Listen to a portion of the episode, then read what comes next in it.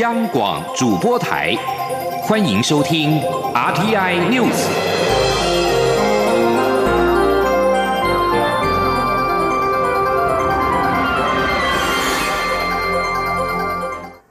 各位好，我是陈怡君，欢迎收听这节央广主播台提供给您的 RTI News。首先来关注英国脱欧的最新情势。虽然欧盟日前与英国达成了新的脱欧协议，英国政府原本也计划要求国会在十九号批准这项协议。不过，英国下议院十九号却是表决通过了前保守党议员莱特温所提出的修正动议，要搁置新版的脱欧协议，一直到相关施行立法通过才会放行。这也导致所谓的班恩法案立刻被自动启动。班恩法案也就是反无协议脱欧的法案，规定强生必须在十九号之前达成脱欧协议，或是要取得国会同意无协议脱欧。如果两者都办不到，就必须致函欧盟，要求延航延长脱欧期限到明年的一月三十一号。因此，强生依法要致函给欧盟。英国下议院领袖瑞斯莫格表示，国会将在二十一号针对是否批准首相强生的脱欧协议进行辩论以及表决。一名欧盟官员稍早表示，英国首相强生与欧洲理事会主席图斯克通电话的时候，也证实他十九号就会致函要求延后英国的脱欧期限。不过，根据英国首相府的证实，英国首相强生已经致函给欧洲联盟，要求延后脱欧。不过，那封信函并没有署名，而且他还寄出了另外一封署名信，表达他认为延后脱欧是一个错误。至于其他欧盟国家怎么看呢？法国总统府表示，在英国下议院表决之后，法国总统马克宏与英国首相强生已经通过了电话。法国十九号表示，任何英国脱欧的新严歌对任何人都没有好处。法国总统府表示，已经协商达成一项协议，如今就得由英国国会表明是否接受或者是否决了它。新闻焦点转回到台湾，副总统陈建仁今天出席由卫生福利部与外交部共同主办的二零一九台湾全球健康论坛。他指出，台湾是医学重镇，介于太平洋与印度洋之间，许多的传染病已经不分国际。因此，台湾作为全球卫生体系的重要成员，也希望与各国合作，分享台湾经验，建立更为全面的疾病防治网络。记者吴丽君的报道。第十五届台湾全球健康论坛二十号起一连两天在台北国际会议中心隆重揭幕。今年大会主题为如何迈向永续、安全与健康的二十一世纪都市生活。除了邀请到包括美国疾病管制与预防中心传染疾病副署长 J.C. Butter 在内的三十三个国家八十三位讲者官员及台湾各领域专家近一千五百。人与会外，副总统陈建仁也莅临会场致辞。陈建仁除了细数台湾近年来在医药卫生及社会福利方面的进步与发展外，他也期盼台湾作为全球卫生体系的重要成员，未来能与各国合作，分享台湾经验，建立更全面的疾病防治网络。陈建仁说：“As an important member of global public health community.” Community, Taiwan is actively promoting medical cooperation under our new southbound policy. We hope to further expand medical and health cooperation and industrial links with Asian Pacific countries and work together to raise the standard of healthcare and establish more comprehensive epidemic prevention systems and medical and health exchanges for mutual benefit. 卫福部长陈时中则表示，这个论坛是副总统陈建仁担任卫生署副署长时创办。十多年来，随着参与的专家学者越来越多，今年更创下史上新高，还首度与环保署合作，探讨环境与健康的议题，并扩大论坛的影响力。陈时中说。今年我们报名的人大概有一千四百多位，在历年最多。那讲员从国外来的也有四十五位。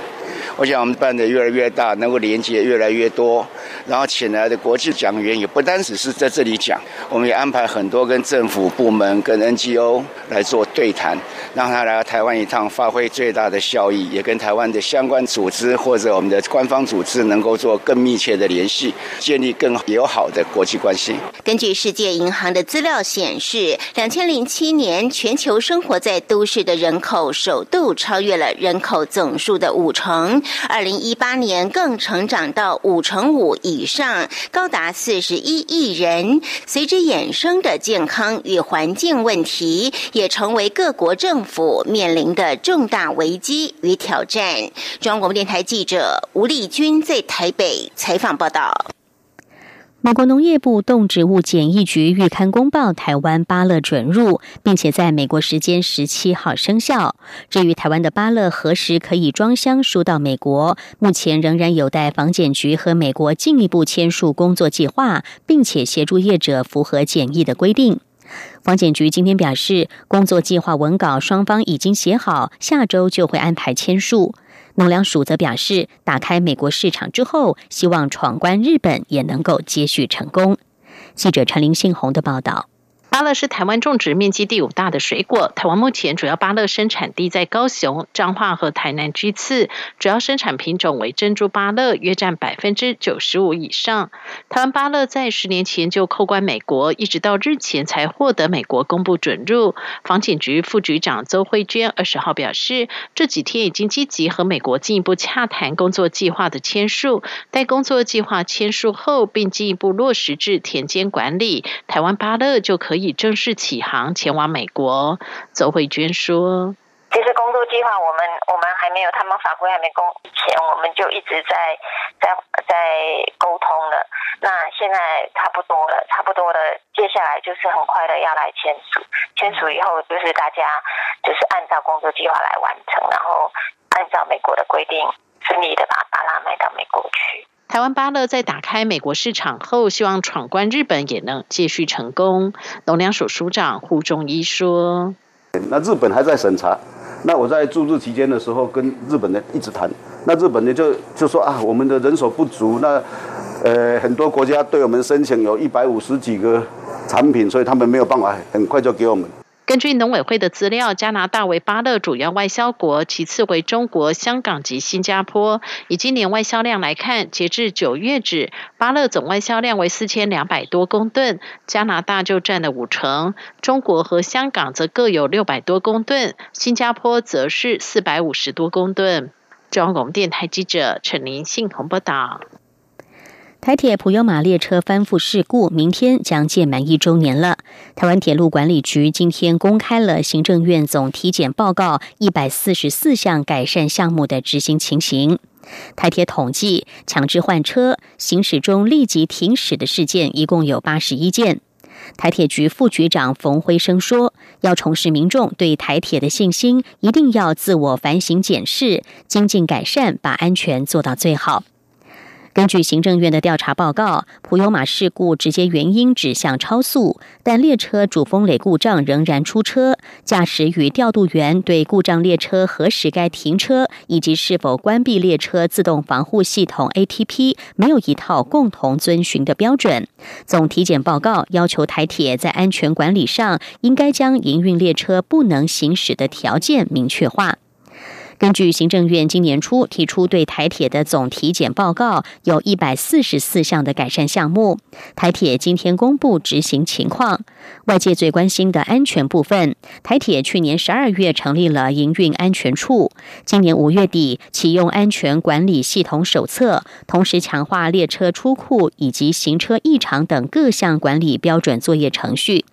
营运安全处长陈世奇说。台铁现在车辆出库及行驶中的异常处置都强化了标准作业程序，何种情况下要强制换车或者是立即停驶，也都有清楚的分级规定。台铁局副局长冯辉生说：“台铁要重拾民众对台铁的信心，一定要自我反省检视、精进改善，把安全做到最好。现在列车从出库到行驶都采取层层把关。”新焦点关注香港，香港的反送中运动持续。香港民间人权阵线在今天的游行申请虽然遭到警方反对，但是部分泛民派人士以个人身份，照原定行程发起了九龙区大游行。因应可能的警民冲突，今天港铁也宣布提早在晚间十点结束服务。游行今天下午一点三十分将会展开，预计由尖沙咀舒适巴利公园游行到西九龙高铁站，主题是废除恶法、独立调查、重组警队。综合香港媒体的报道，民政的上诉十九号再度遭到警方驳回之后，民政副召集人陈浩环与社民连梁国雄。民主党何俊仁以及工党何秀兰四人就宣布要以个人身份发起九龙区大游行，民政则会做幕后的工作，支援被捕人士。陈浩环十九号表示，市民参与二十号的游行有法律风险，但他认为香港人过去几个月面对黑社会、警方、政权的暴力，应该要选择继续发声。今天的游行，越多人走出来，就会越安全。只要人多，便会对于政府给予压力。呼吁市民要上街发声，争取五大诉求缺一不可，以及重组警队。日本北海道一名四十多岁的男性教授，九月上旬在中国大陆北京被拘留。据多名日本政府相关人士指出，这名教授似乎是被怀疑涉入了间谍活动，而遭中国当局的拘留。日本共同社报道，这是首度确认有准公务员身份的国立大学教授，因为涉嫌从事与间谍相关活动被拘留。日本读卖新闻报道，中国政府二零一四年实施反间谍法。强化反制间谍活动。从二零一五年后，接连拘留疑涉间谍行为的日本人，至今已经起诉了九人，并在二零一八年的二月对其中八人作出有罪判决。而这次被中国拘留的北海道大学男性教授，主要是研究中国近现代史，并且曾在日本防卫省防卫研究所及外务省工作过。除了研究日中战争之外，也曾经执笔关于中国治安机关历史的论文等等。智利首都因为地铁票价的调整引发民众抗议以及暴力冲突，并且从首都区扩展到了地方城市。负责智利首都安全的将军德康波十九号宣布，圣地亚哥以及部分偏远地区将从晚上十点到上午七点实施全面宵禁。总统皮涅拉稍早则说，将会扭转调涨公共运输费用的决策，试图要终结国内大规模的抗议。皮涅拉不久之前在圣地亚哥总统府的全国转播演说当中，他谦卑的聆听国人的心声，了解大众对生活开销的不满，还说工作小组会设法化解他们的担忧。智利是最富有、贫富不均情况也最为严重的拉丁美洲国家之一。智利政府十月六号要调涨地铁的票价，尖峰时段搭乘地铁费用高达一点一七美元。此后，高中生和大学生就展开了抗议，政府则把涨价归咎于能源成本上涨与披索汇率疲软。拥有六百万人口的圣地牙哥一片混乱，抗议地铁票价调涨的暴动导致市区一栋建筑物陷入火海，地铁系统也停摆。根据目击者、社群媒体以及电视台的画面，不满近来地铁票价调涨的抗议人士，头戴黑色风帽，趁着十八号下午的通勤时段，纵火焚烧数座地铁站，抢劫商家，以及烧毁一辆公共巴士。根据路透社报道，阿根廷将于下个星期举行总统大选。尽管选情对现任总统马克里极为不利，他仍然呼吁愤怒的选民要支持他连任总统，以对抗他的强劲对手艾伯托·费南德兹。反对派总统候选人艾伯托·费南德兹曾经在八月的初选大胜马克里。而根据民调显示，中间偏左的艾伯托·费南德兹在大选逼近之际，还领先马克里大约二十个百分点。